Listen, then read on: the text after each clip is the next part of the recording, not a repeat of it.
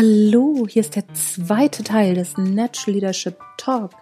Mein Gast heute ist Georg Jocham. Der erste Teil ist die Folge davor, falls du sie nicht gehört hast.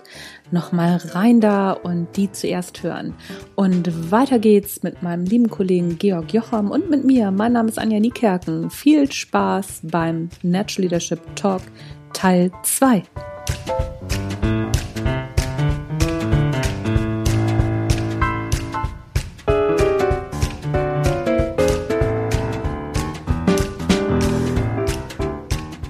Ja, ist ja auch zutiefst menschlich, ne? Also es gibt es ja auch schon in, in ganz normalen Paarbeziehungen, ne? Ist ja immer der andere schuld und der andere muss sich ändern.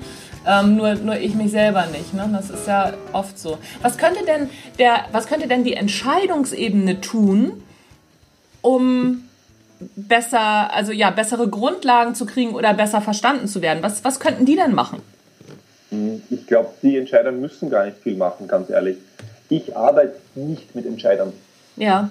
Also ich gehe wirklich auf die andere Seite, weil wenn du, wenn du überlegst, was der Entscheider tun müsste, mhm. damit die Leute unten in der Organisation, im Bauch der Organisation zufrieden sind, dann müsste der Entscheider schneller entscheiden, nicht immer alles hinterfragen, mhm. die Unterlagen mal so nehmen, mehr Vertrauen.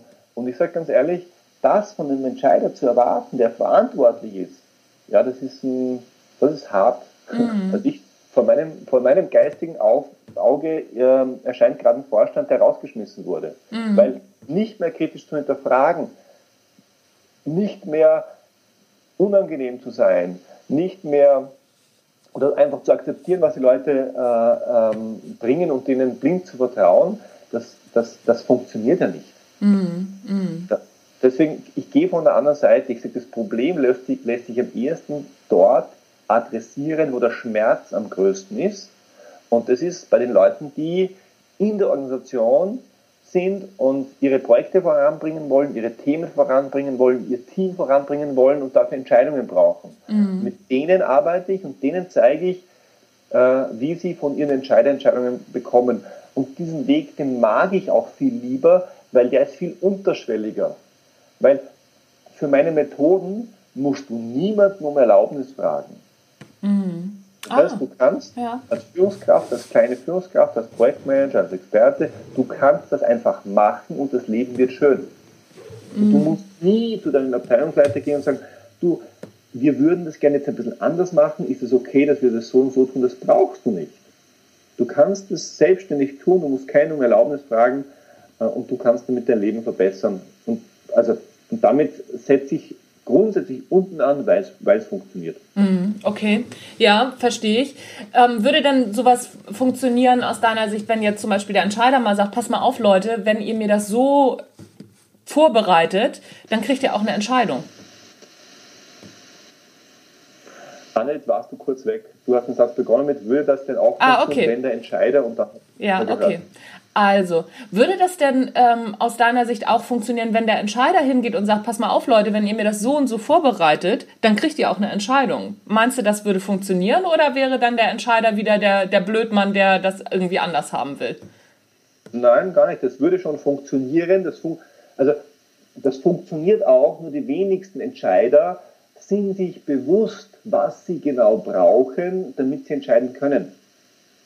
Ah, okay. Dann, also wenn du den Entscheider fragst, was er braucht, damit er entscheiden kann, wird er, wird er dir nicht das sagen, was ich den Leuten in meinen Trainings lerne. Ja. Ne? So, wir haben es hier mit einer Materie zu tun, das ist so ein, richtig, so ein richtig schöner blinder Fleck.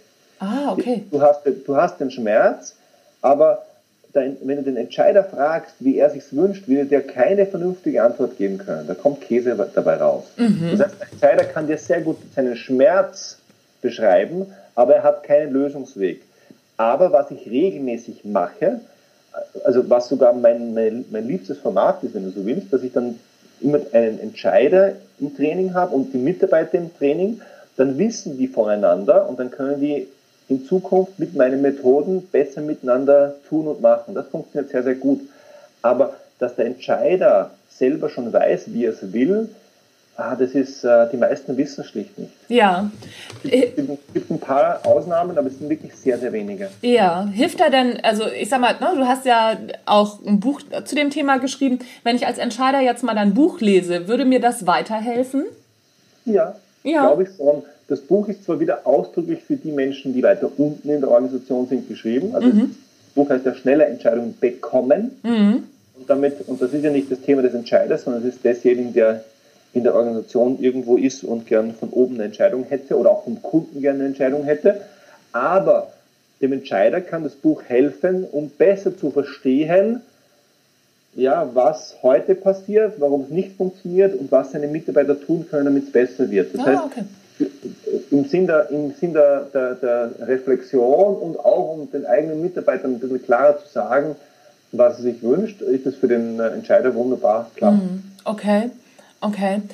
Ähm, wenn du, du bist ja Experte dafür, wie man Entscheidungen bekommt. Wie sieht denn das aus? Ähm, es geht ja auch darum, häufig, also so mal Entscheidungen zu treffen. Wie kann ich denn eine gute Entscheidung treffen? Hm, Meinst du das jetzt aus Sicht des Entscheiders Ja. oder meinst du es eher aus Sicht des Mitarbeiters? Das ist ja, glaube ich, egal. Ne? Gute Entscheidungen treffen ist ja, also so, wie mache ich das? Wie kann ich eine gute Entscheidung treffen? Ja, also ich, ich mache mal bewusst aus Sicht des Entscheiders, weil die Welt ist wirklich ein bisschen unterschiedlich an der Stelle. Also Okay. auf den ersten Blick ist es sehr, sehr ähnlich, auf den zweiten ist es ein bisschen unterschiedlich. Was der Entscheider kann häufig einen Sachverhalt nicht abschließend beurteilen, vor allem wenn es technisch wird. Also wenn es in die IT geht, wenn es in die Technik reingeht und bei den meisten meiner Kunden ist das so. Da können Entscheider, das, hört sich jetzt, das hat nichts mit deren Inkompetenz zu tun, aber die sind einfach nicht tief genug drin, um das alleine und abschließend beurteilen zu können. Das heißt, die brauchen jemanden dazu. Und da würde ich sagen, als Entscheider ist es, die meisten Entscheider machen das genau richtig. Sie folgen ähm, den Empfehlungen ihrer Mitarbeiter. Das machen die meisten nämlich sehr, sehr gern und gleichzeitig checken sie, ob ihre Mitarbeiter sauber gearbeitet haben. Das heißt, auch jetzt für die Mitarbeiter, wenn der Entscheider nachfragt, dann ist das regelmäßig kein Zeichen dafür, dass er sich rasend für die Inhalte interessiert. Also es gibt Leute, die dann sagen, juhu, endlich interessiert er sich. Ja. Nee, der interessiert sich nicht, sondern warum fragt er nach? Anja, du hast, du hast die Antwort, du warst die Entscheiderin. Ja, um den Sachverhalt noch ein bisschen besser zu verstehen. Nee, ich komme aus einer anderen Ecke. Na? Nämlich häufig ist es wirklich nur, um zu checken, dass die sauber gearbeitet haben. Ah, okay. Das ja. heißt, ein, zwei, drei unangenehme Fragen stellen, mit denen du in sehr, sehr kurzer Zeit herausfinden kannst, ob die Leute ordentlich gearbeitet haben. Ja. Und ein Phänomen, das ganz häufig vorkommt, ist, dass der Entscheider mit diesen Antworten nicht zufrieden ist und dann weiterfragt. Und die Leute werden ganz euphorisch und sagen, juhu, endlich interessiert er sich und der hat sich, der wir sind richtig in die Tiefe gegangen. Und ich sage, ehrlich, das war ein Katastrophentermin. Okay. Weil wenn er sich in die Tiefe durchgefragt hat, dann heißt das, dass er mit den Antworten nicht zufrieden war und Sicherheit gebraucht hat und dazu musste er weiterfragen. Ja. Das heißt, der Entscheider macht wirklich oft das Richtige, wenn er den Empfehlungen seiner Experten folgt, es kritisch hinterfragt, sich ein eigenes Bild auf dieser Basis macht und dann entscheidet. Ähm, und auf Expertenebene sieht es ein klein wenig anders aus, weil als Experte oder als Projektmanager bist du ja regelmäßig ausreichend tief drin, um diese Sachverhalte zu verstehen. Und da würde ich sagen, gibt es halt ja, einen klassischen Fehler, wissen wir aus der Psychologie, den man vermeiden sollte, nämlich zu schnell eine Entscheidung zu treffen, emotional, um die dann rational zu begründen. Also der Klassiker nach Da- Daniel Kahneman, das Buch Schnelles Denken, Lang- langsames Denken kennen wahrscheinlich die meisten, zumindest vom Hörensagen. Entscheidungen fallen sehr häufig emotional und sehr, sehr rasch. Und was wir dann machen, ist nicht mehr ähm, eine Entscheidung treffen, sondern wir haben sie schon getroffen, sondern wir sammeln nur mehr Argumente dafür. Ja. Ja, Das ja. heißt, klassische Situation, Autoentscheidungen oder Au- Entscheidungen, welches Auto du kaufen willst, fallen häufig sehr emotional. Du entscheidest dich sehr rasch emotional und dann beschäftigst du dich sehr lange damit, Gründe zu finden, die diese emotionale Entscheidung absichern. Und wenn ich frage, warum hast du das Auto gekauft, dann hast du eine Million Gründe. Ich glaube, du hast rational entschieden. Hast du aber nicht. Du hast emotional entschieden und dann die Gründe dazu gesucht und damit das Verhalten abgesichert. Wenn du dir als, ähm, ja, als Experte, als Führungskraft, als Projektmanager bewusst bist, dass das passiert, dann würde ich sagen, versuch möglichst lange den Impuls zu entscheiden zurückzuhalten. Mhm. Optionen, bewerte sie, sammle zweite, dritte Meinungen ein und entscheide erst dann. Mhm.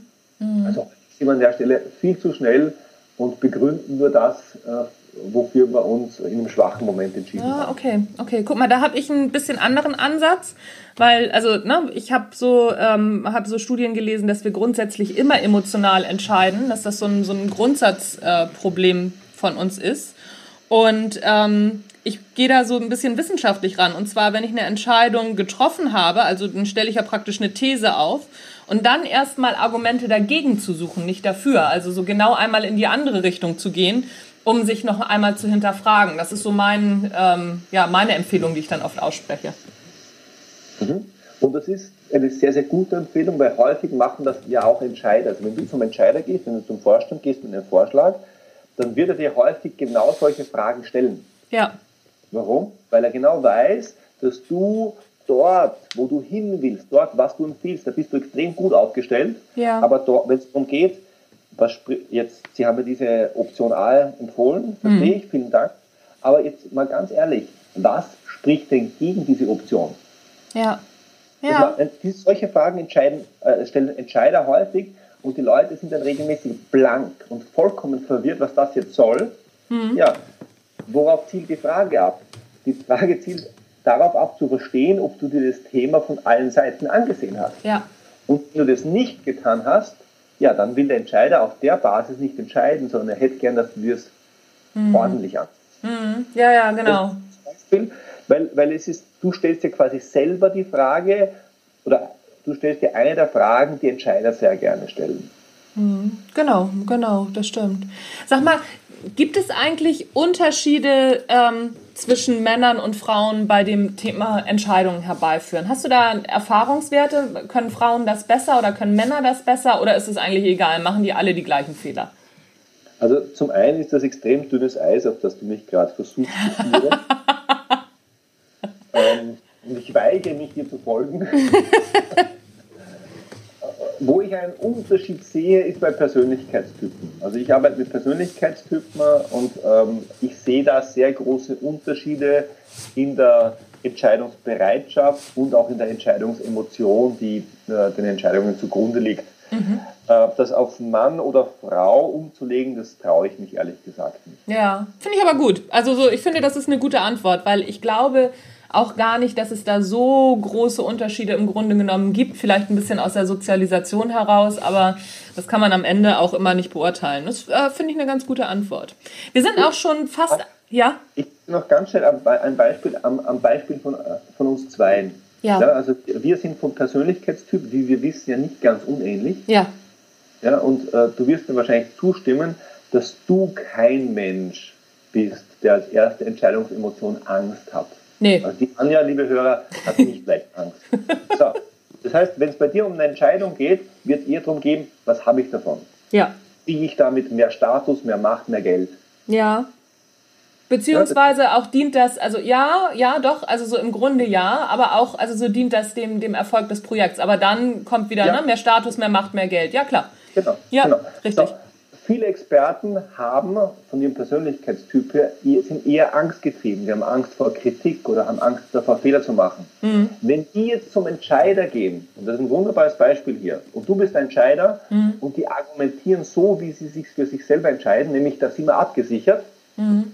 Dann, dann, dann, dann schaltest du auf Durchzug, weil die sprechen eine Sprache, die, die du gar nicht verstehst. Ja, ja, ja. Weil dich interessiert abgesichert sein relativ wenig. Ja, das stimmt die Frage, was habe ich davon? Mhm. Ja, weil in den, in den Kategorien Macht, Status, Geld. Ja. Also, und damit stelle ich, möchte ich dich nicht, dich, Anja, als besonders äh, extrem oder selbstsüchtig darstellen, gar nicht. Ich glaube, es gibt einfach Menschen, die ticken so und, und ich tick auch so.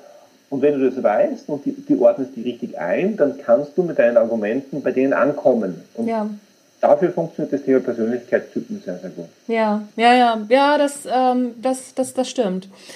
Ich bin auch schon fast am Ende. Ich habe so eine letzte Frage, die ich allen stelle und dann kommen wir nochmal in so eine kurze Frage-Antwort-Runde. Was glaubst du, wie müsste sich Wirtschaft und Unternehmertum entwickeln, um in Zukunft gut aufgestellt zu sein? Hm.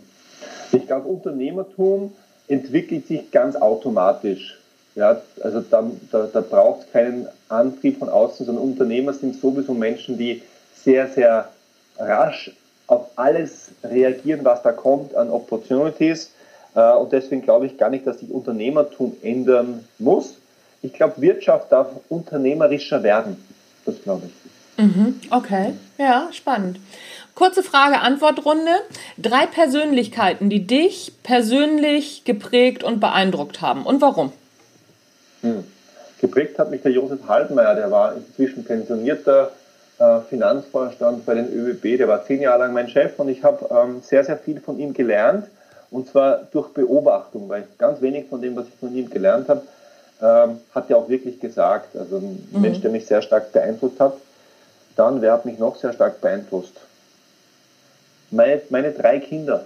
Also da, ist, da kann ich jetzt von den dreien auch keinen äh, herausheben, ja. weil die machen es äh, sehr, sehr gleichmäßig. Mhm. Ähm, sind noch jung, die sind fünf, sieben und acht Jahre, zwei Buben, ein Mädel. Und die ja, die drücken regelmäßig auf die Schmerzpunkte. und ähm, wenn ich zumache und ich sein will, dann tut es noch mehr weh und dann irgendwann mache ich auf und dann wird es besser. Ah, okay. Und, also ich äh, mag das sehr und äh, ein dritter Mensch fällt mir jetzt gar nicht ein. Ja, macht ja nichts. Sind ja, sind ja letztendlich ja schon vier, ne? Stimmt. stimmt. Drei Bücher, Fachbuch, Sachbuch, Fiction, was auch immer, oder Filme, die jeder mal gelesen bzw. gesehen haben sollte. Hm, sehr schön. Also ich glaube, ein, eines der unterschätztesten, eines der unterschätztesten Bücher, das in Amerika, glaube ich, gefühlt jeder gelesen hat, sonst keiner, ist die Psychologie des Überzeugens von Robert Cialdini. Ja. Ein fantastisches Buch. Da, wenn du das gelesen hast, ähm, dann verstehst du, wie Manipulation funktioniert und wie wir jeden Tag manipuliert werden. Ja. Sehr, sehr gut. Dann ein zweites Buch, äh, ich schaue in mein Bücherregal und das ist jetzt für mich selber eine Überraschung, ist Besser fix als fertig von Bernd Hufnagel. Mhm. Der, der, zeigt, wie Stress entsteht in Unternehmen, mhm. äh, nämlich häufig, weil die Leute einfach sich machtlos fühlen und wirkungslos sind und wie man dem entgegenwirken kann. Ein sehr, sehr schönes Buch, das, äh, äh, ähm, das ich auch in meinem eigenen Buch zitiere, gefällt mir sehr, sehr gut. Und ein drittes Buch, gute Frage, drittes Buch. Ich nehme einen Film, Die Zwölf Geschworenen. Ah, okay. Film für Cineasten, äh, Kammerspielsituation, spielt alles in einem Raum ab und es geht darum, ein äh, Verbrecher oder ein junger Kerl, der seinen Vater ermordet haben soll, so, über den wird gerichtet und alle sind gegen ihn, nur einer sagt, ich habe Zweifel. Mhm. Großartiger Film, ähm, äh, auch ganz interessant für die Psychologie des Überzeugens. Mhm. Ja, das stimmt, das stimmt. Ähm, eine Frage, die dir noch nie jemand gestellt hat, die du aber schon immer mal beantworten wolltest. Worüber wolltest du schon immer mal sprechen und da wirst du nie zu gefragt?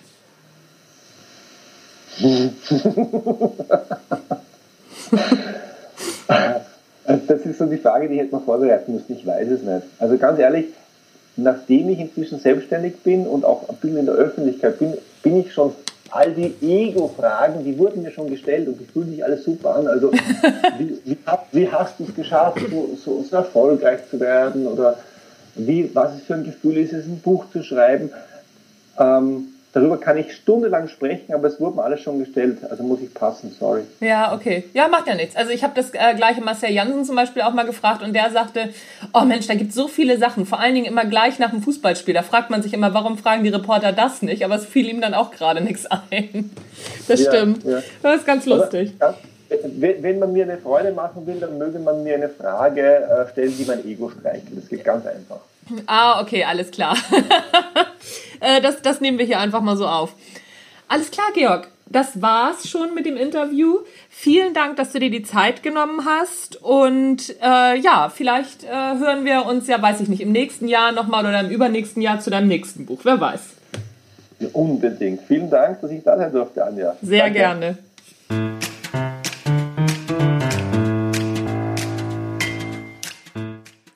Das war das komplette Interview mit meinem geschätzten Kollegen Georg Jocham, der das Buch bessere Entscheidungen bekommen, glaube ich, heißt es. Ich weiß jetzt gar nicht, wie das Buch heißt. Oh nein, oh nein, besser entscheiden geschrieben hat. Egal. Ich verlinke dir das Buch in den Show Notes, genauso wie Georgs Vorschläge und Empfehlungen. Das war's für heute vom Natural Leadership Podcast. Mein Name ist Anja Niekerken. Ich freue mich, wenn du beim nächsten Mal wieder reinhörst. Tschüss, bis dann.